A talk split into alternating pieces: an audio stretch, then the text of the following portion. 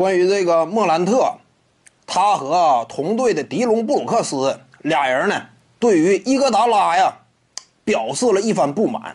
这件事呢，也引起了外界广泛的讨论。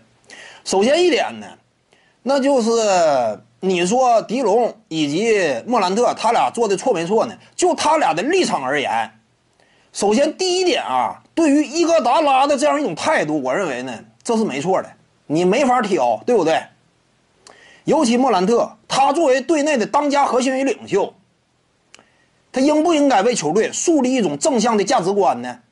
我感觉，至于一名领袖而言呢，他多少也是有这种责任。他如果说不站出来表达一番的话，他如果说也往后退的话，那这个与领袖的职责与身份呢，这是相悖的。伊戈达拉，你甭管说他职业生涯呀取得的成就高度有多么辉煌。拿过总决赛 MVP 又如何如何的？但是呢，至于灰熊队而言，伊戈达拉的做法怎么讲呢？很不职业，对不对？你领着工资呢，你不干事儿啊？那对于同队的其他小兄弟来讲，本身这就不好受。你要是在企业当中工作，你也会有这种深刻感感受嘛？如果说你同事天天摇哪儿溜达，不工作，挣的比你多，你来不来气？所以灰熊队一干年轻人呢有这种不满，非常正常。再有呢，就是伊戈达拉呀，他一直以来为什么不为灰熊队效力？他隐含着给出的说法都是想要去一支争冠级别的强队，比如说呀，洛杉矶湖人呐、快船之类的，对不对？这是他潜在的下家嘛。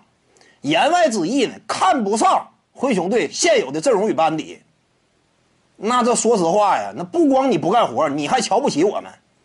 双重打击之下，你说这帮年轻人呢，血气方刚，难免说，在这么一个节点上呢，集中爆发一下，这个你是可以理解的。说实话，伊戈达拉他有自己的理由与规划，这个不假。但是至于灰熊队而言，做法非常不职业，而且呢，你既然说你敢这么做，你也得承受其他人对你的异样目光，人家喷两句呀，那你也得挺着，对不对？谁叫你干的这事儿呢？